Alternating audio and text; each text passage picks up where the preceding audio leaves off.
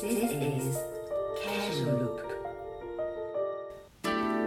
Hello，大家好，我们是，开塞露，我是爽，我是怕，我是放，我是君，我是苏放，我是裴军，我是爽爽。我是盼盼。哎我我是马培军。玩吧，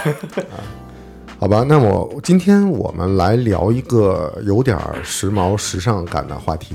就是人工智能或者 人工智障如何改变我们的生活。哎，这问题还真的时髦吗？嗯，我我觉得挺时髦的，因为我还没说呢。挺哎 old fashion 的。好，old old fashion 了。哎呀，不 old school 就行。就是翼龙马，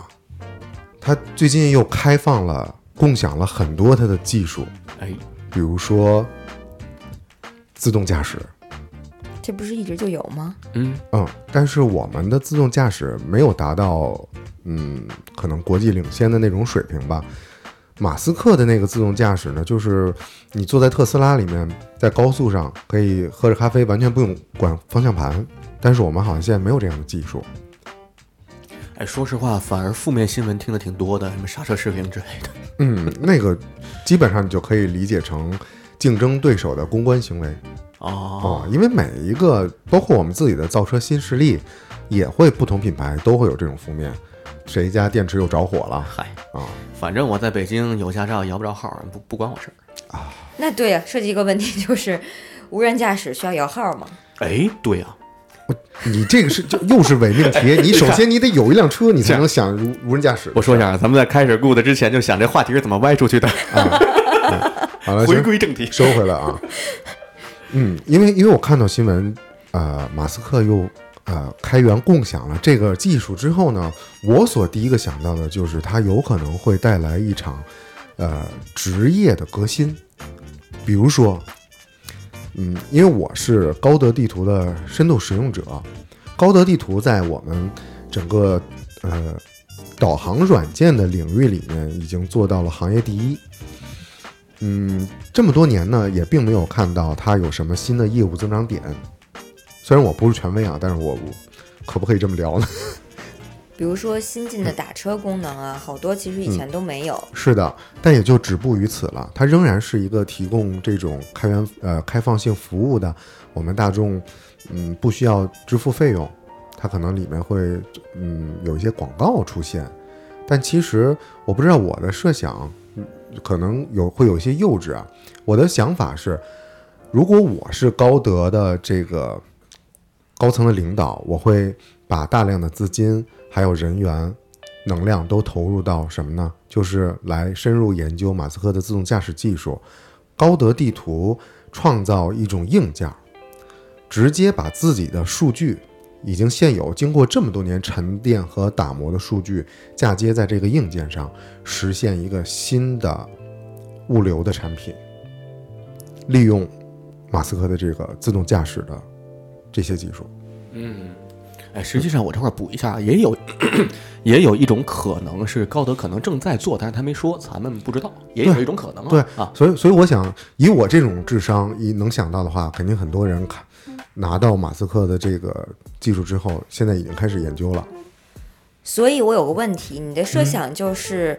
嫁接在一定数据上有一些硬件配合，比如说小车，什么样的小车，对。把我们买的不管是物流从其他城市运来的，还是在当地我们使用的这个外卖这个功能，都把它装到小车里或者小飞机里，嗯，然后送送到指定地点，嗯，是吧？那么装配这个过程也还是需要人，对。某种环节上还是需要人的。对，所以就是你想做的是，呃，不用外卖小哥和物流小哥了，这样的一种模式。嗯，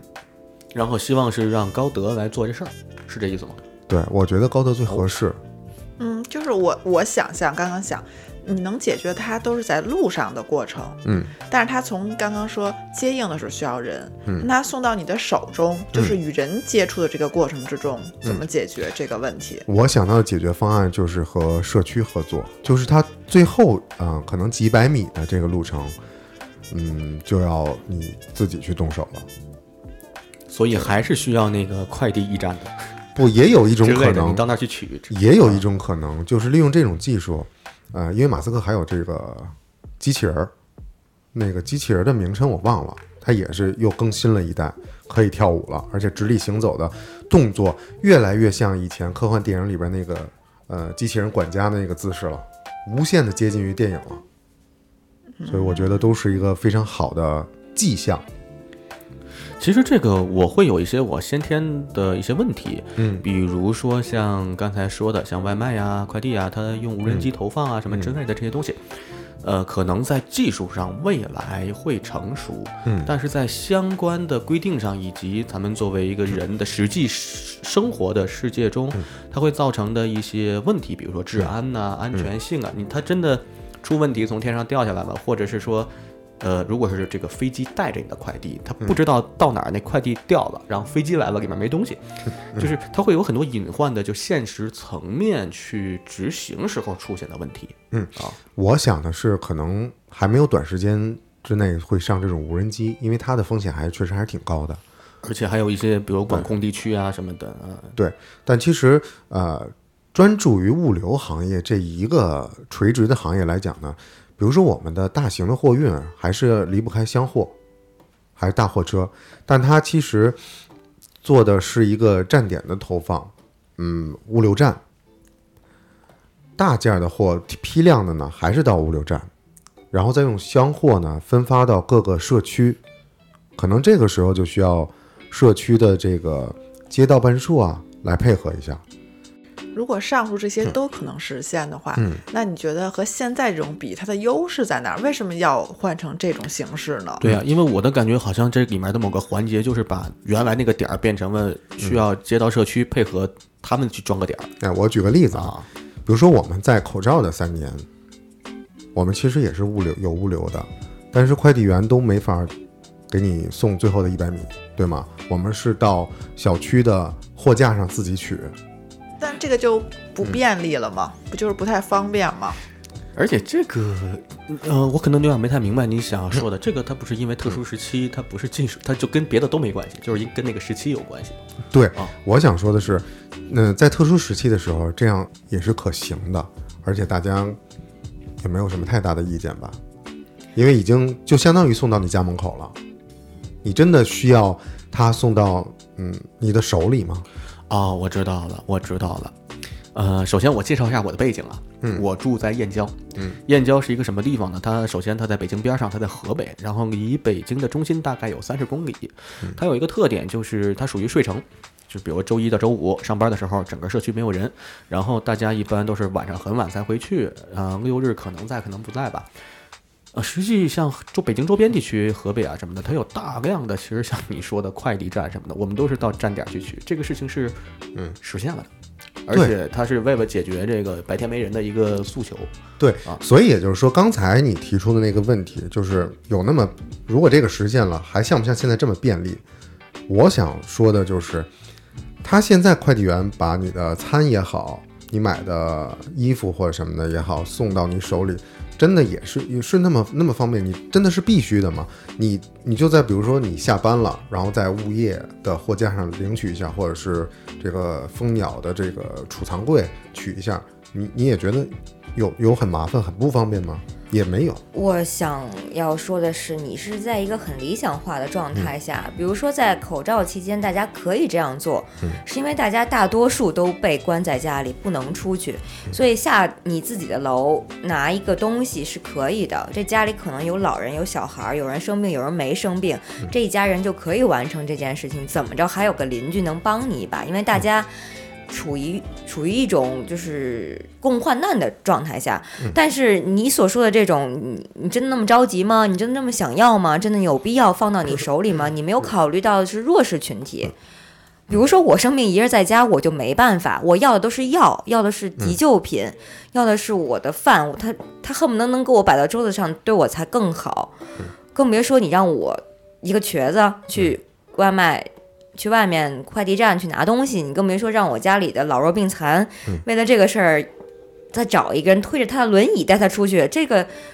所谓服务，就是如果不能服务到特殊人群的话，那这个服务就等于没有必要。因为如果咱们都是非常健康、非常规律的人，那我们完全可以避免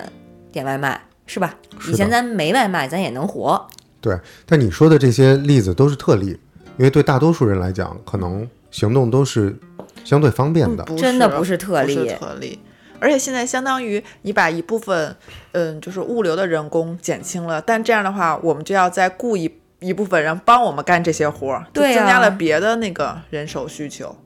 比如说，你放心让你儿子一个人在家拿快递吗？就别人都不能干拿快递这事儿，别人不能去站点儿，只有你儿子可以。你会放心让他干这事儿吗？每顿饭、每点的一个东西或每买的一个药，都让他一个人去干。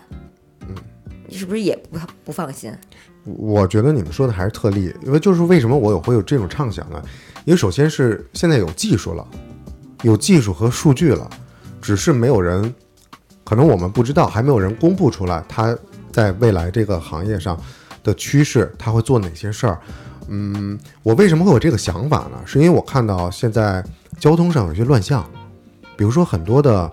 呃黄骑士和蓝骑士，他们总是在逆行。并且他们不会遵守真的交交通的法规去走他的路权的路，他甚至在变行人变道上，就是当你们在想，呃，特殊需求的人群，比如说老人和小孩儿，有没有专人把所需的食品和物品送到你的手中，送到你家门口的时候，你们有没有有没有想过，这些负责运送的人？他们在路上横冲直撞的时候，有没有考虑到你的小孩和家里老人的安全？所以，它一定是一个双刃剑。就这就是为什么我会有这种，甚至把这整个行业的工作人群都取代了这种想法。啊、o k 我同步一下，我到现在为止其实刚刚听明白，你的意思是说，我们可以用 AI 用机械，然后把所有这些呃处于物流上，不管是外卖还是快递的这些人工，是用机器代替。然后把最后送上门的这个服务变成送到一个站点，对大家到站点去取。因为因为它已经是在某些呃区域在实实现了。啊，是的，当然，呃，这里面我感觉到什么呢？就是它有没有必要？你知道，当我们点外卖也好，取快递也好，我们干这件事情的时候，就是要选择方便。呃，你刚才说的另外一个事儿就是交通问题，小哥们在路上，它是一个，这其实是有一个另外整个，呃，我把它理解成是系统之恶吧，是这个系统把人逼成这个样子的。从各个点，其实小哥们冒着各种危险，然后他扰乱交通，同时自己也负上风风险干这件事情，跟咱们的其他行业的内卷现象实际本质是一个东西。我们就甚至他跟送孩子上补习班都是一个东西，是被逼的没辙，因为他那个算法会让他越来越快。有一篇那个很著名的文章嘛，困在困在系统里的人，嗯呃，那么咱们说回到你刚开始那个，就我不用送到门儿，是不是真的那么有必要送上门这件事情？其实，在我看来，有一个折中的点，就是如果我们点外卖，外卖是需要方便的，我不想出去吃，我希望送上门，但是我真的有必要五分钟送上门吗？大概可能在这儿。如果说每个人的那个阈值可以，我点完餐，我就等半个小时他给我送到，我不用等十分钟送到，那是不是在系统内外卖小哥们他们就可以更从容的去遵守交通规则，还是怎么样？就是需求这个需求没那么紧迫。然而你要让我下楼到个站点去取的话，呃，那肯定如果有哪个平台能送上门，我就不会选择送到站点的那个平台。他如果用各种无人机的技术或者用机械的技术，他送到站点需要我去取，那他大概是没有竞争力的。嗯，因为它这个快外卖和快递，它的本质就是送上门的便利性。你把它这个很大的优势给取消了，然后为了解决一个嗯人流的问题，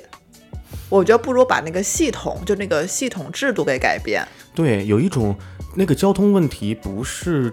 这个问题，就不是这个原因造成的问题，它是一个其他的原因造成的问题。对，啊交通是一个社会问题，但是这个行业我觉得本身没有错。就如果没有这些人在干这些事儿，可能也会有其他的交通乱象。如果我觉得交通乱象是因为一定人人数的激增导致的，倒不是说因为他们的激增导致的。他们就一方面可能他们不愿意遵守，另外一方面可能他们被系统逼得必须加快，而我们现有的交通的规划可能有一些缺陷。让他们没办法完成，以及在北京的人口越来越多，都有可能导致这个结果。那咱不能说把这个人群给取消了，嗯，这还涉及到很多的问题，就是呃社会就业问题。对，嗯就是如果你跳出来的看的话，不然的话，这些人口的增长率，它其实外卖小哥解决了很大一部分的就业问题，而且而且逆着说的话，其实如果你要解决这个，比如说系统问题，那你人数增多了，反而它其实可能比较好操作，就是让送外卖的人变多，然后可以在短时间内，然后送更多的东西。对，现在是一个人送三个。对如果你让三个人送三个，他在规定时间内只完成一个动作，我觉得他也可以从容。其实还有一点啊，就是如果他你可以让他这么从容，就比如说让他送一份儿，假设啊，理想社会送一份儿挣到过去挣三份儿的钱，他其实还是会去送三份儿挣到过去挣九倍的钱，贪欲 啊这是人就这个样子。就是我嗯，啊我我我先说吧吧。。其实这个就刚才盼出来说这句的时候，我突然想到以前我看到过一个文章，它的大概主旨就是说，呃，政府管控社会大概率干的一件事，就是政府经常干的事情是分配悲剧。呃，我们的社会会有各种各样的问题，然后总有一些人群或者总有一些现象是在为这个社会的某些悲剧买买单。那么政府的做法呢，就是说适当的、相对合适一点的把这个悲剧分配给某个群体或者某种现象或者某个之类的东西，呃。因为整个世界呃整个社会是一张网嘛，就是他也没有办法，他会时不时的把这个悲剧稍微换个群体分配一下子。此时此刻，好像我们的对外卖的这些呃需求便利的程度，我们的那些欲望啊需求，以及这些小哥们他们受困于算法，或者是受困于自己要多挣钱的需求，每个人都想多挣钱，这个没有错。就正好这个似乎有一些冲突性的东西，有点变得就是分配给他们了，就是他扰乱咱们的交通，他也冒着受伤的危险，甚至呃身亡的危险，因为很多新闻嘛，小哥就没了嗯。对，就相当于说他赚的这份钱之中就包含了这种危险性或者这种骂名或者各方面的负面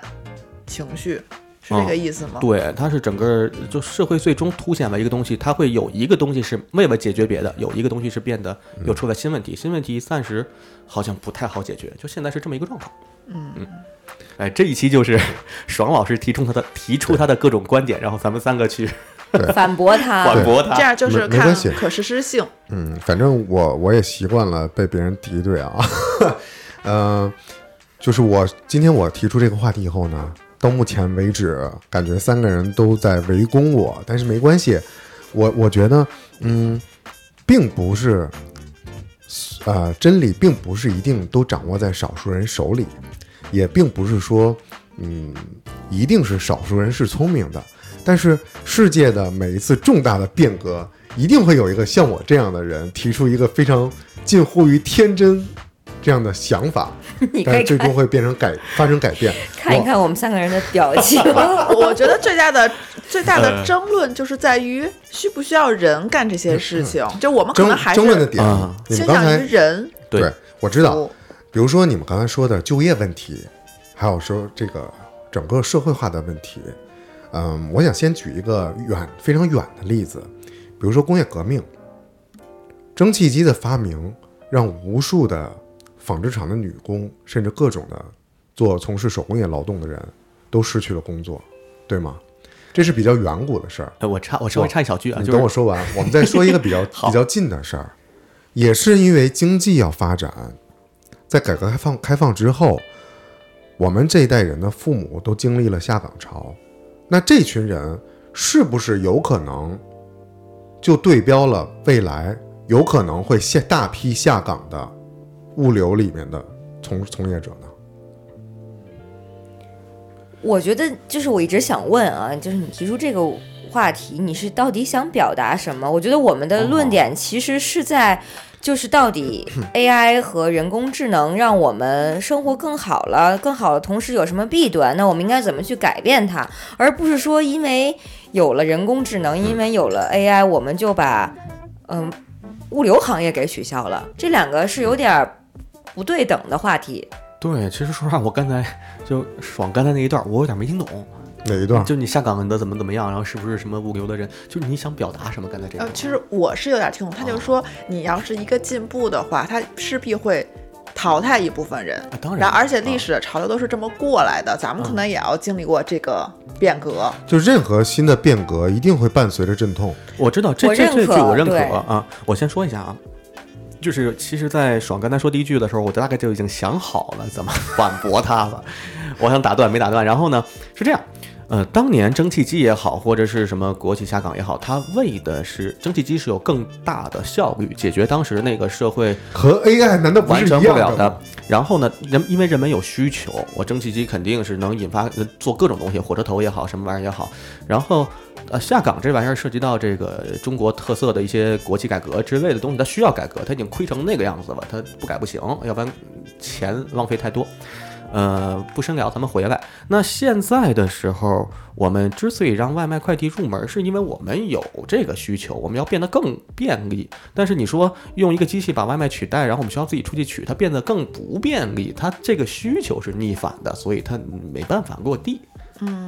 就是我我有点想反驳，但是我、啊我我没有那个背景，我不知道怎么反驳。但是在我看来，我觉得是之前是有一个因为有一个实际的困难，然后你要用这个科技服务于你，把这个困难给解决。但现在我觉得这种有点像卷，其实没有必要改的是，只不过你想从一变成一点一，然后你要就需要这么大的变革。我感觉就是这个技术它没有用到刀刃儿上，它只是为了让它更快或更便利。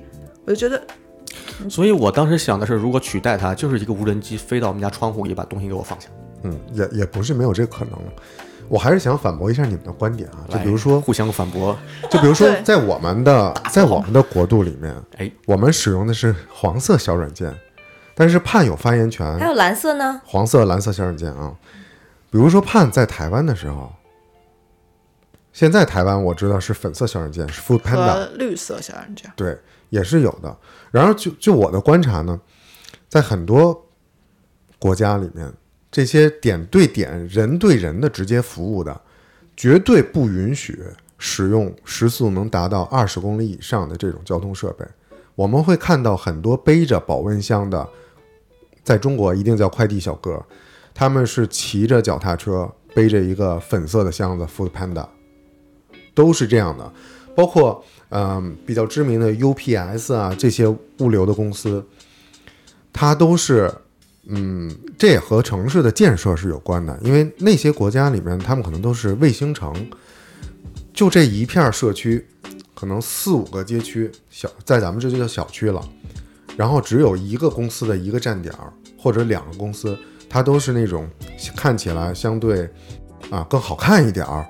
外观上也很嗯很干净很整齐，然后它也当然也是人点对点的投放，它只不过是更加的集中化，它用一辆车开一趟把这街区都送完，只不过在我们这样发展，因为发展太快了，建设太快了，需求增长的太快了，资源太集中了，在我们国家就是这样的形式。嗯那那你既然说到这个，我也就是说一说我的用户体验。嗯，因为在台湾，他们从我这个用户端来说，他们没有时间限制，就是咱们现在不是有一个预计的送达时间，如果超过了会会给你。就是叫什么运费补偿，叫什么？运超时对超时超时险超时险，但台湾是没有这个显示，它只会有一个大概的时间点。其实你超过了，你不会有一个按钮会去催它，可能你可以跟那个就是骑手交流，但是你系统之内是没有办法催他的，他也不会被扣钱的。而且当时因为那边可能刚发展起来，我也有同学去做这个。外卖小哥，他们的系统里也没有那个时间规定，一定要送送达。其实还是系统的问题嘛。他们就是当然当然这个有的时候会会很不便利，有的时候我可能点了一个小时餐，他没有送来，我有没有没有办法，我只能可能通过人工投诉他而已。但他其实是没有系统制约他的，所以他可能就是相对来说没有那么大压力，对没有那么大的压力。嗯，我其实也是，就是咱们现在可以说是就中国大陆地区吧，呃，对，嗯好像每个人对每个人都会比较苛刻。嗯就是我必须让你给我送到，否则我就能投诉你。嗯，呃，我必须让你这个店面怎么怎么就是怎么怎么样，否则我就可以给你打差评，啊，大众点评什么之类的。然后我你必须要在这个社会上如何如何，否则你就是一个会贴一个标签，这是一个整个的大问题，所以会导致有很多像刚才爽说的那个乱象、赶时间呐、逆行啊这些。还有好多其他的，咱们在其他的行业中做工作，其实也是，就是我们都被苛刻的对待着。嗯嗯，对，它其实是这么一个大议题。呃，至于人工智能能不能解决具体的问题，其实对于人工智能能解决什么问题啊？这个我还是觉得它能解决很多问题。嗯。但是它解决的方式呢，我猜测可能不是按照那个方式，因为它至少它不可能让用户们更难受。对，对，对这是一个大逻辑，你这也是。也是我在我的这个一个有限的智商体系内，我的认知体系内，然后想出的一个比较拙劣的办法，有可能它会取代这个这个快递行业。啊、当然了，嗯，我们这么看来，就是因为我是嗯坚持的认为，技术的革新，既然有这种技术来了，那它一定会对我们的未来的生活有很大的改变。哎，这这句话听着就爽老师感觉在国企当过领导啊。有吗？我有一个想法，就是你刚才说的意思就是人工智能，嗯嗯其实我觉得说半天，咱们说的就是人工智能的高科技发展，让人们更加便利，同时让人变得更卷了。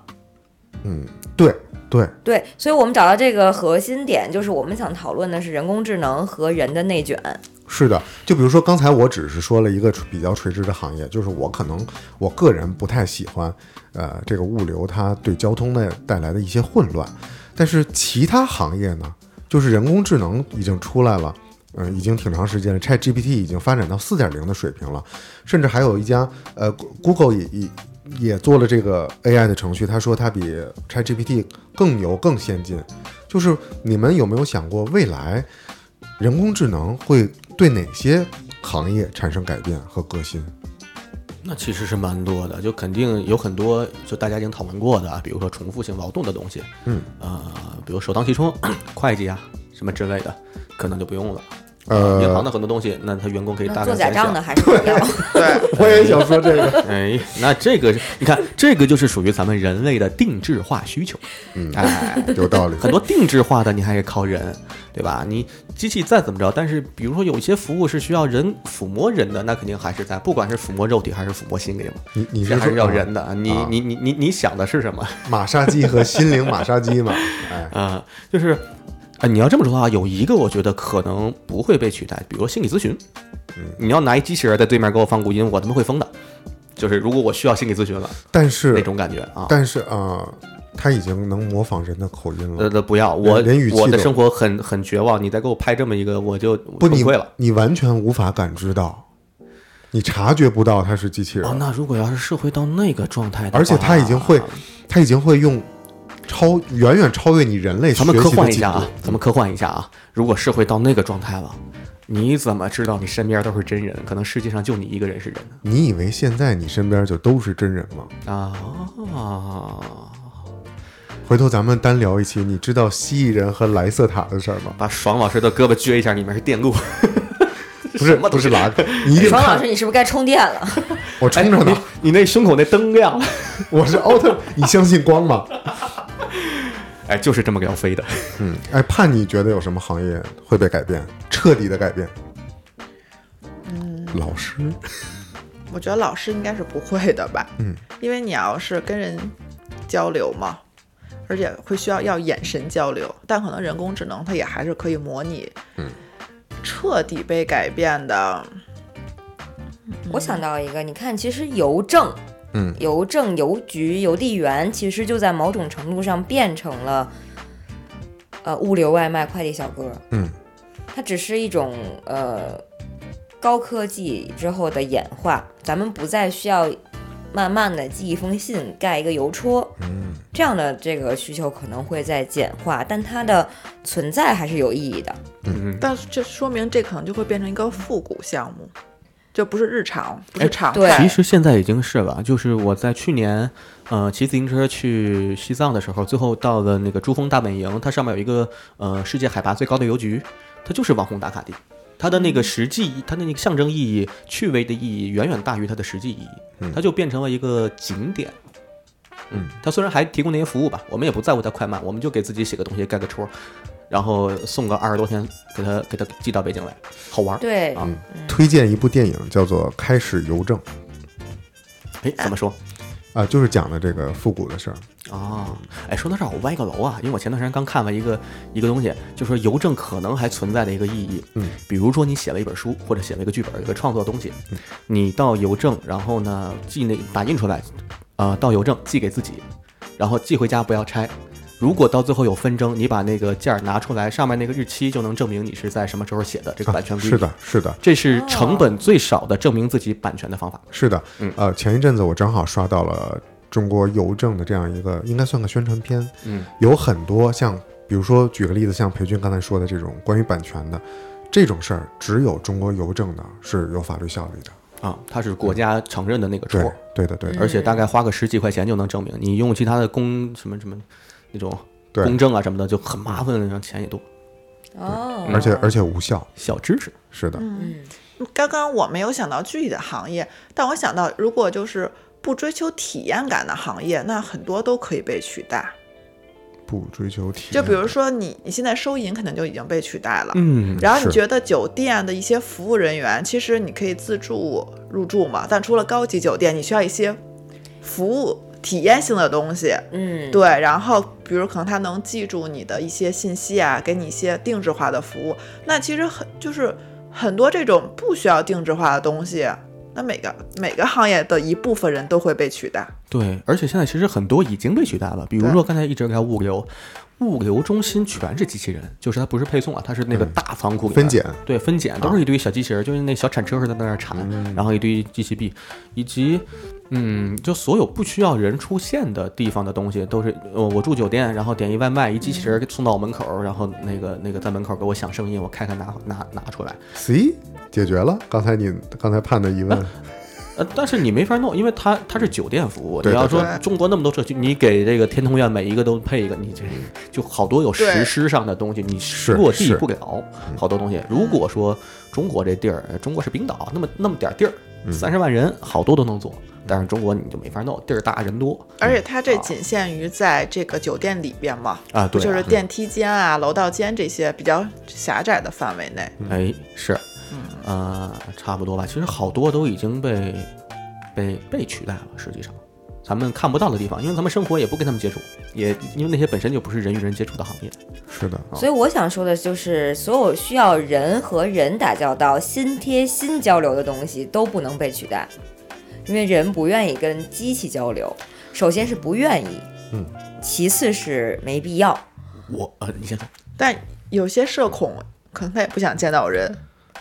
他就觉得有机器的。你你跟 Siri 聊过天吗？嗯，我跟 Siri 聊过天儿，聊得下去吗？聊得下去。就是在你很 down 的时候，哦你想独处的时候，嗯我会让 Siri 给我讲笑话。我聊不下去。现在好现在现在完全可以和 ChatGPT 聊，聊的那从聊得特别好。所以是那从我的这个从业经验啊来看，我就比如说传媒领域，你觉得这个能被取消吗？传媒领域一定会被取消。我觉得不可以，因为这是人操纵人的一种学科，哎，呃，是人传人的一种学科。但是其中的某些环节，比如说是不是它可以智能剪片子？呃，对，已还有一些经可以新闻稿已，经哦已经可以。筛选，对，像以啊前我们还要听一遍采访录音，嗯。自己扒词儿，现在是可以转文字的。这些方是可以让我们的工作效率提高，嗯。但是如果说需要一个人来做采访，或者人和人进行的谈话，嗯。我觉得这不能被机器取代，嗯。这是人之间的交互。还有像比如说像配音行业，它有的一些有声书也是被呃代替了的。比如说我们如果要是录一些自己的音声音的实音，是完全可以被输入到我们可以用的任何的设备上面的。但是，比如说啊，咱们拍一个电视剧，这电视剧里面人说话说的台词不好，那需要机器人来给人配音吗？就这就很很奇怪。那肯定还是某一些人给某一些人配音，不能让机器人给人配音，那直接让机器人去演好不好？你有没有刷到过郭德纲用英语说相声？当然有。啊，这些都是叫 TTS，嗯，人工语音的识取，就任何人都可以，比如非常多很多有名的人、没名的人，大家的声音一旦被识取了，它就是可以模拟出你的那个语流，但它毕竟不是你。但不是，但如果假如你给一个明星录音，他就提取他就好了。其实他一定会比你模仿的像那个明星。而且稳定，而且不会假唱。但他没办法贴到画面里。哎，实际上这是一个让我非常担忧的技术。就当我看到它可以模仿人语音、改变语言，甚至，嗯，呃，我是觉得挺可怕的。就未来你再看到一个视频，因为其实视频也可以换个脸嘛，就这是挺早之前解决的了。对，我就很明显，视频这东西已经变得不可信了。是，嗯，你可能现在还能稍微看出点这个脸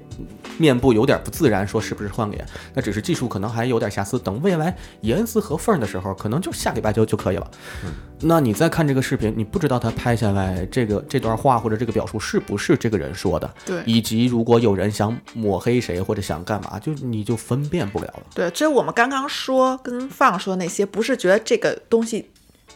被取代的很好，而是说如果它真的被取代的话，就是我们没有办法识别，它其实造成很大的负面影响。但是这个科技可能就会达到达到这种效果。它不管你害不害怕，不管你担不担忧，它就有。我觉得是科技可以达到这个水平，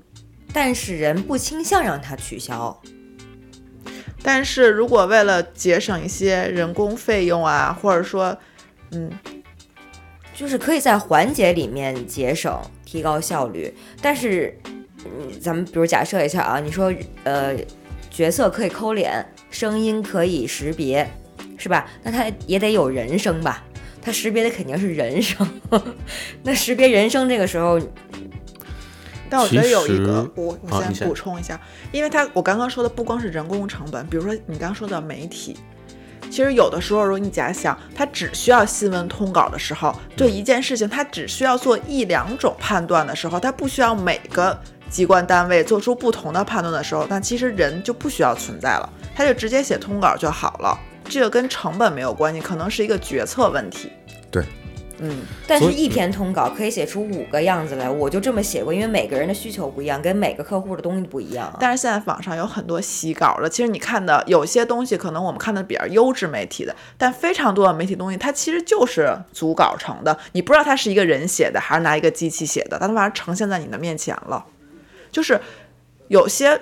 领域它可能不需要你多元化，不，但是这不代表是好的方向，而是一种操控。嗯，嗯，嗯，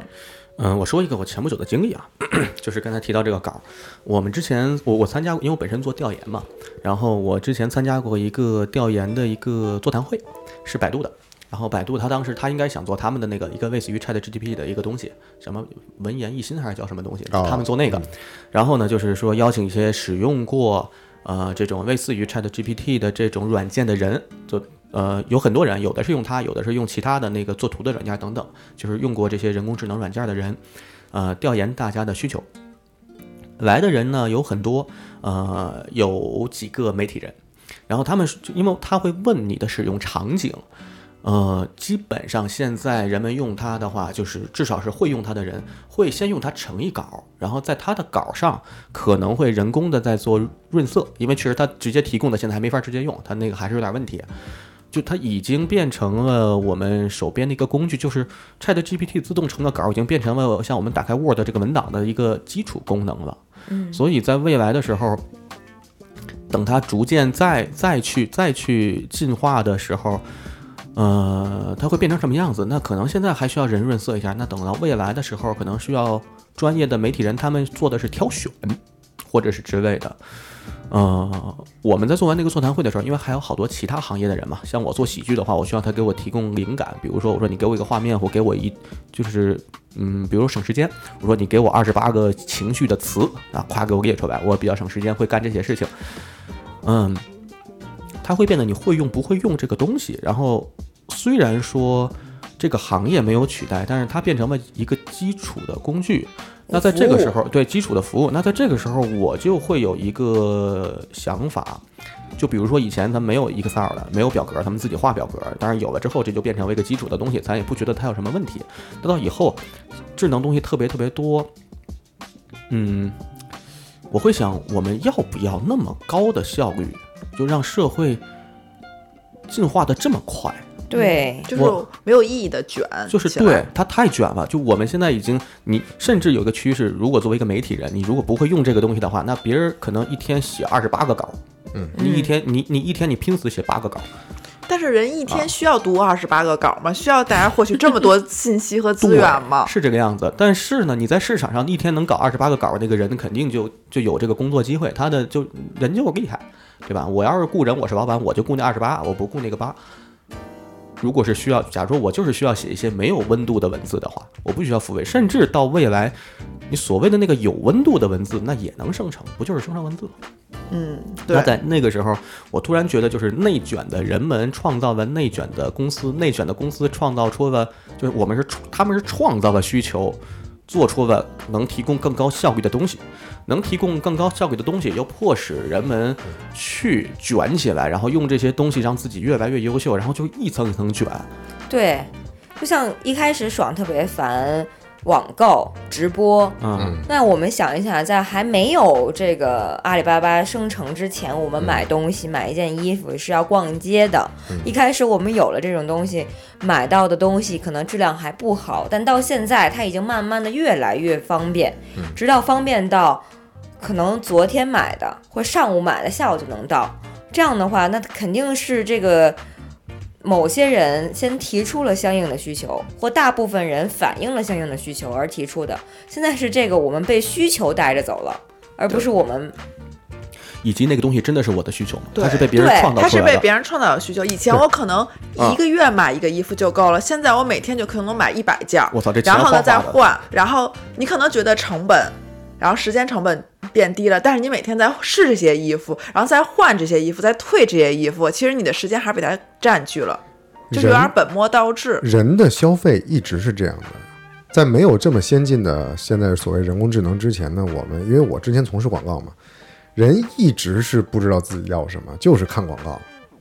嗯，啊，被广告牵着走，以至于现在呢被这个直播带货牵着走。嗯，其实科技的进步呢，永远是双刃剑，它一直都给你带来正面和负面同时都拥有的。比如说，我们过了那么多节，囤了好多没用的货，花了很多冤枉钱，但是仍然乐此不疲。哎，然后这个时候会有人创造出一个叫咸鱼的东西，让你继续在上面搞。对，对，这样就是一个服务一个，一个服务一个，无穷无尽。嗯这个时候有人就说，那人工智能把物物流快递小哥儿都砍掉吧。这个我我所说的啊、有可能就 fifty fifty 嘛，有可能也变不成现实，但是它一定会有有同样的人跟我一样有了这个想法，因为这个技术既然存在，那它一定代表未来的趋势。对，而且技术有一个特让人就是害怕的点，或者是担忧的点，你一旦习惯这个技术了，是退不回去的。是的，但我比较担心的就是走捷径这件事儿，还是我们回到这种艺术领域，就是你画画，你当然现在可以用、能用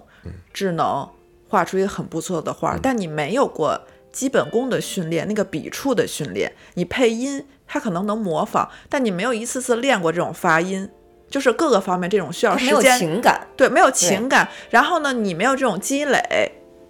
然后所有东西都是从一下从一到了十，然后一到十之间这东西其实是空白的。嗯，然后如果没有一到十的话，那人怎么能有鉴赏能力的？嗯这个啊、就像刚才裴军说的很多，还有刚才盼使说的，呃，我给我给稍微总结一下，这个就相当于什么呢？在人工智能帮你做了这些基础的工作之后，比如说完成一些稿子，然后做了一些配音，你肯定不不够满意，为什么呢？因为我们首先是人，最后呢，这些还原成更人性的东西，一定还是人来操作的。它会把人工智能给你制作出来的这种基础的，再更加的人性化。所以我觉得很多行业最后就会变成什么样啊？人工智能把你基础的百分之九十九完成了，最后会有一个人，有点像流水线上的质检员和摁电摁电钮的那个关键的工人，他会做最后一步的人性化。那不是，如果咱们两个比，我先举个例子啊，就是我没有学过一天的画画，但你可能学了很多年，然后最后我们都是那种质检或者审美，我可能看了很多画，但我没有过你的这种练习，那你这十年还有意义吗？没有意义。那就没有人学画画嘛，画画就变成了一个，它不是一个功能性的东西了。艺术创作的根根本并不是技法，而是创意。就是你看这个人，他的技术、他的线条、他的用色，全都是可能是皇家的这种经验，素描也都是哇西方体系的，全都是最棒的。但是他只会画大大卫像，只会画静物色彩，他没有任何想法。但是创意是从哪儿来的呢？是人性啊，还是人性啊？我我我刚才一直想说的就是，其实我想柔和你们俩的想法。比如说，我是认可啊，就你作为一个艺术，就我们从事艺术行业，你的这个人的这个灵是要高于你的技的。对，首先你要有灵，你要有艺，你才能有技。当然，这个技呢，又是对你的灵相弥补的。你说你从来一天画都没画过，你很难有这个灵。嗯，我的就是这个意思。就是你，你一直是一个，比如说我是一干配音的，你让我现在突然去指导那个画画儿，画了一半儿的人工智能，我指导不了，因为我没干过画画这个事儿，我不能判定他这个笔触画的好不好。嗯，所以你还是要在你这个行业里面艺术深耕，深耕到一定程度上，其中有一部分环节，可能你老了，你手抖了。或者你的声音有变化了，你通过智能来解决这部分弥补。弥补对，但你自己这个灵还是在人身上的。就刚才我想象的一个画面，就是你们说连演戏、连视频、连电影，全都能人工智能，全都能用机器代替，那我们就会变成了一个布偶时代，让一堆假人儿跟这摆，那谁摆啊？布袋戏，对，这不就成布袋戏了吗？就你，然后那还有一假有一假人在这儿说话，人愿意看这种东西吗？有可能会愿意。嗯，我有个想法，哎嗯我有个想法，就是呃，逐渐逐步的，就是如果引申到艺术方面，呃，我就以绘画举例，它智能会干掉平庸者。就是大家知道，每个东西都会有水平嘛，就是嗯可能智能干不掉的是大师。对，有一些大师，呃，但是啊，我加个但是，呃，现在已经有就很早之前吧，就智能去模仿梵高画的东西，他画一些新东西，已经画得很梵高了，因为他可以学习，可以做，这也是一个东西。然而，可能会有一些呃现代的、当代的这些大师，他真的有他的像你说的，像放说的这个灵，他有属于人类的灵性，那个东西取代不了。但这个时候有一个悖论，就是呃，可能成为那个大师要学十年以上。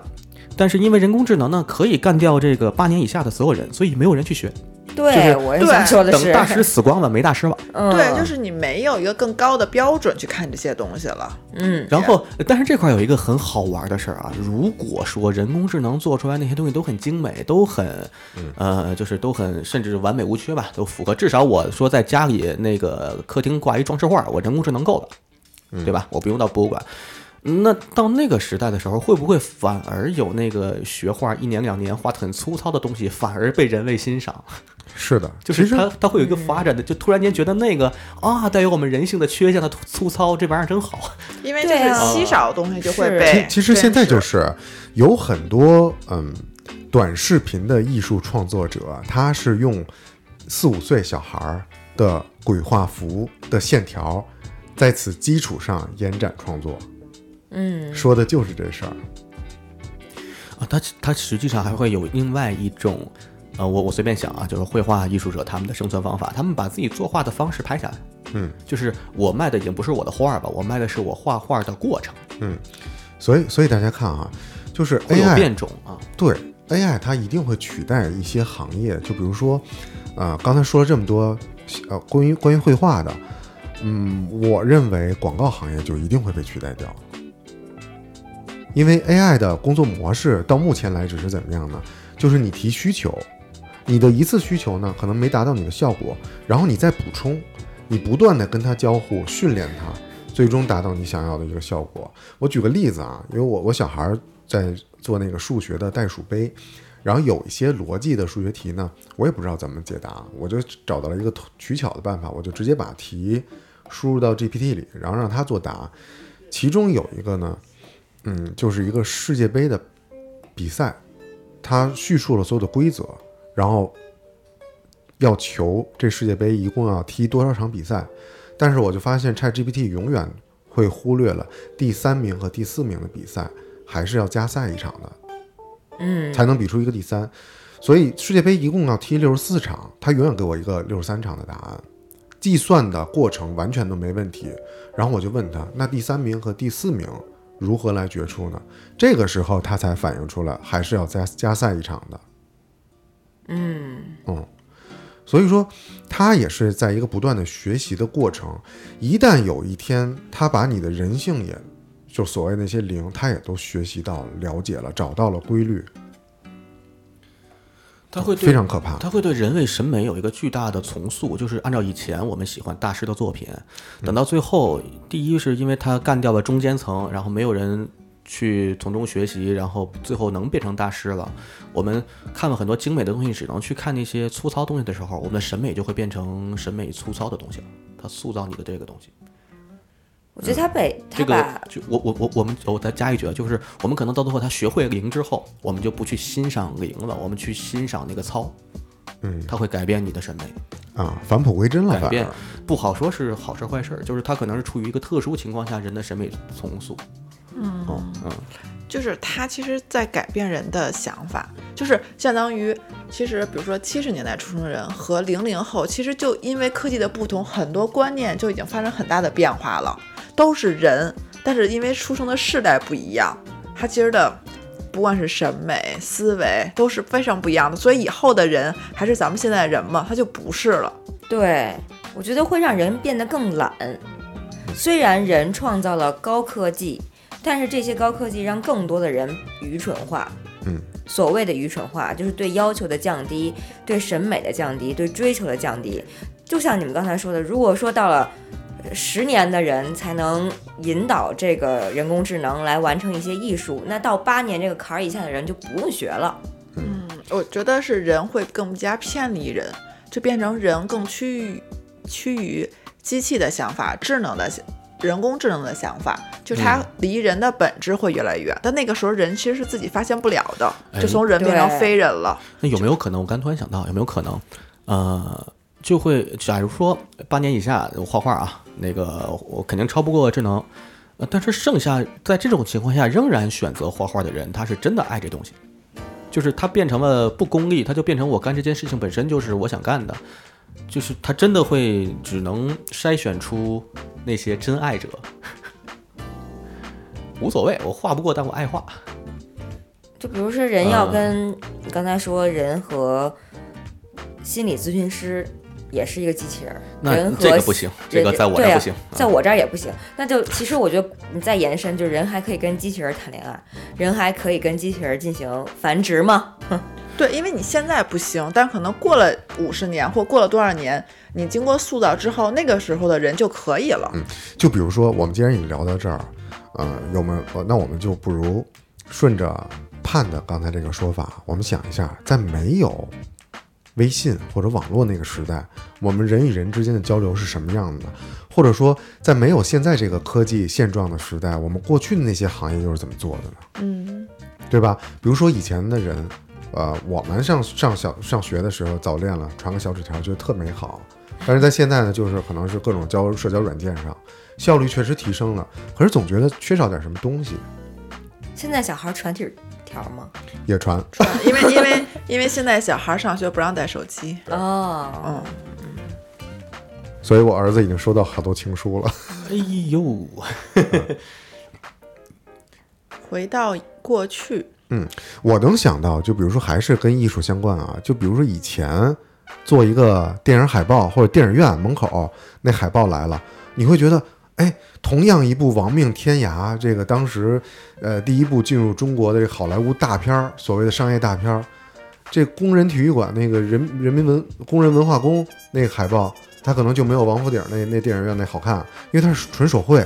是水粉在那儿画的，当时就有这种。专门给电影院画画海报的这个这个职业，现在没有了。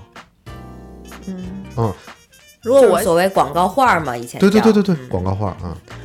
那我想一个最近的吧，比如今天下雨天，嗯，然后呢，学生在家里边上网课。如果要之前的话，那就是放假在家里玩儿；如果之前的话，就是放假，或者说之前很多人在网上说，之前无论多大的风雪，我们都是需要去学校的。对啊，对，因为现在是比较便利了，你就可以在家了嘛，很多就或居家办公之类的。嗯嗯，像以前嗯配音行业，他们是比如这这个戏可能需要十个人或者二十个角色，那这十个人在一个屋子里面有一个磁带，嗯，大家看一遍画面，画面上什么都没有，什么声都没有，这个磁带在转，每个人就像演话剧一样，按着这个该出画面的人和口型把话说完。如果有一个人说错了，就在这个磁带上面打一个点儿，然后重新来。嗯，然后我说错了再打一个点儿，是。但是它这个是物理的一个磁带，你打的点儿多了以后，它就碎了。对，所以它就没办法，那个时候对人的要求非常高，就这十个人在这一个屋里全都不能错，谁错了，你不光是这个设备的影响哈，嗯。换这个东西，另外还有就是但你会被别人的眼神杀死，嗯，你这个让我想想到之前我去过一个艺术园区，它是电影相关的，然后我参观了它以前的剪辑机，嗯它是一个铸铁的一个大型的机械，然后有很多不同的仪表盘，在你面前呈现的，就是可能是当时的剪辑师，他就会把那个呃胶卷儿放在这个机架上面，然后用一个放大器，类似于幻灯片的那种查看的镜头，然后真的手工用胶水再把它剪辑起来，这是最基础的。呃，演变到现在呢，当然我们现在都使用软件，会发现上面的一些嗯呃标准动作的那些图标，还是那些工具的图标。啊，剪子对，对对对对，嗯就很有很有意思。嗯，然后在我这边好像，好像最终呈现的那个东西还没有，因为我是做目前线下演出嘛，嗯，然后现在是人跟人买票进来，那以前也是人跟人买票进来，但是最大的区别就是处于卖票的这个过程，嗯。啊，现在软件买票各方面很方便，那如果回到以前，可能我们去宣传自己的方式，就得用一些比较原始的方式了，可能还要搞搞什么附近的活动啊，去去去让周边的人认识我们，可能远处的人还顾及不到。对，现在有很多渠道，比如你发小视频啊、B 站啊、抖音呐、然后什么大麦这些平台去买票，那以前那在以前都没有，你就给想别的辙了。不过它本身，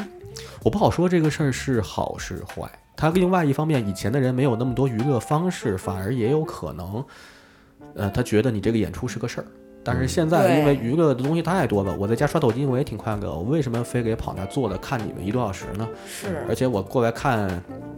就是他反正不太特别的把这东西当个事儿。嗯嗯以前用传统的方式，我们接一个片子，我们录一个片子，可能需要的时间成本和人力成本，人力成本比现在大很多。那人们对这些作品的期待值也非常高，但现在因为效率的的提升，因为从业人员的提升，其实倒反而出现了一些短平快的作品，一些很烂的作品，嗯让大家消费。哦，那这个在每个行业都有。比如，如果嗯是现在的新媒体编辑，之前可能就是杂志编辑，然后是报刊编辑。对你可能你要出门去买一个报纸，回来看一看有什么重点新闻。然后你现在就是你也能看到一些重点新闻，但很多个平台公众号推送的都是重复的新闻。而权威性降低了。对，而且以前的对权威性降低了，这就是关键词。就是像以前作为一个文学家、一个作者、一个作家、一个记者，他是社会身份很高的，但现在你出去，你随便抓都是新媒体编辑，新媒体运营，对，这都大家都是小编。你只要会复制粘贴，你有点脑子，就这事儿好像也都能干。那你说以后是不是？我觉得最应该取消的就是这一部分人，嗯嗯，没有必要的营销，对好吧营销的那部分人。用伊隆马斯克开放的自动驾驶技术取代新媒体小编，怎么拐过来的？没有用车撞死他们，嗯你怎么这么狠毒？太好了这是我唯一能想到的用自动驾驶方式解决这些小编的。输入程序，小编目标加速。无人无人驾驶雪滴子，哎，但是另外一个思考，为什么这些东西，但是又需要这么多小编？就是因为大家的需求变多了吗？但其实大家现在也不读东西啊，它其实是循环，就是它首先这事儿变得容易了，小编上来了，然后再其次呢，大家有读东西的需求，但是因为这东西那么多，所以大家慢慢被教育的说，我不用非得去读精品的东西了，就是这有点像那个喂他吃屎和他想吃屎这个我们循环出来了。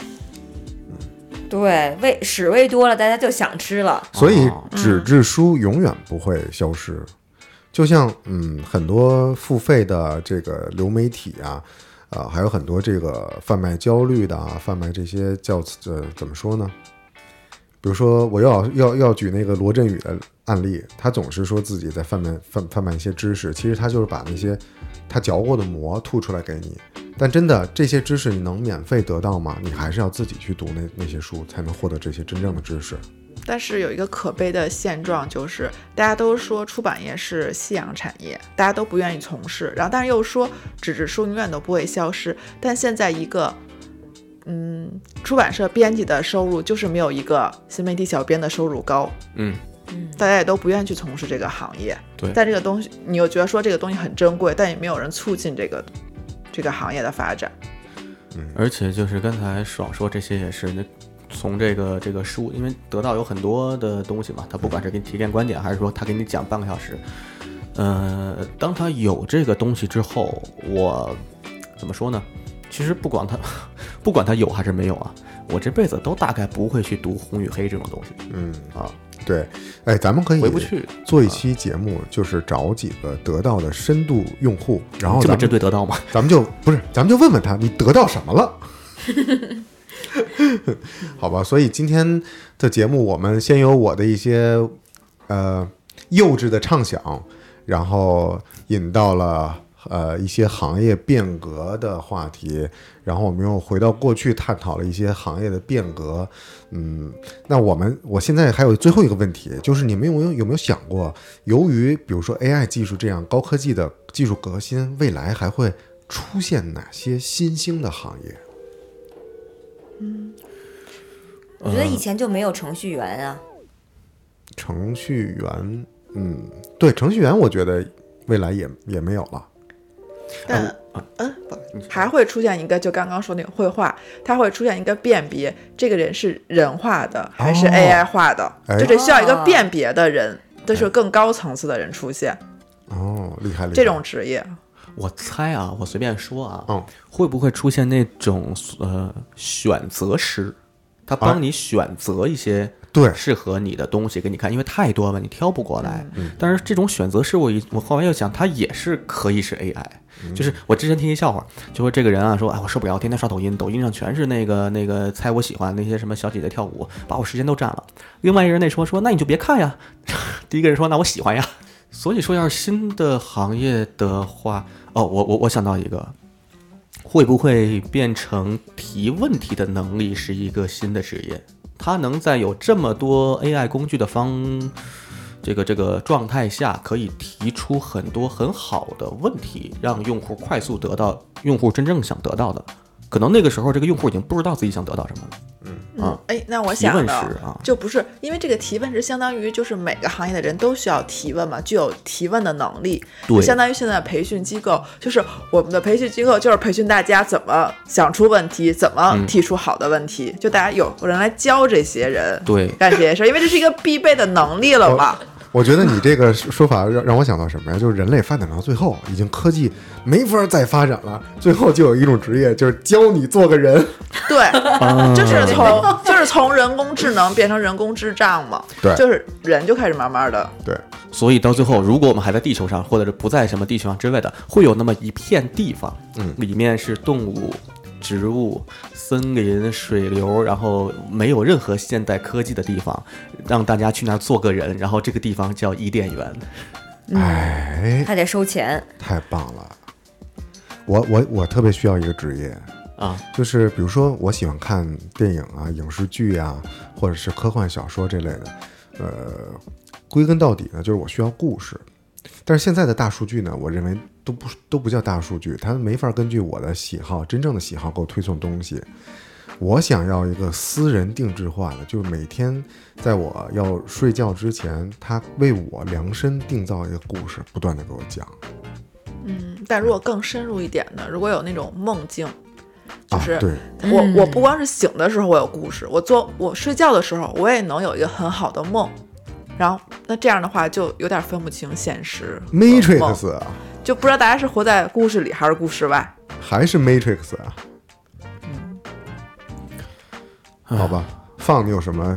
想法？我想尿尿，以后我这个手势就是我想尿尿啊，实在是。OK，那我们 OK 这期悬而又悬的主题就这么轻松愉快的聊完了。哎咱们好下期再见。再见。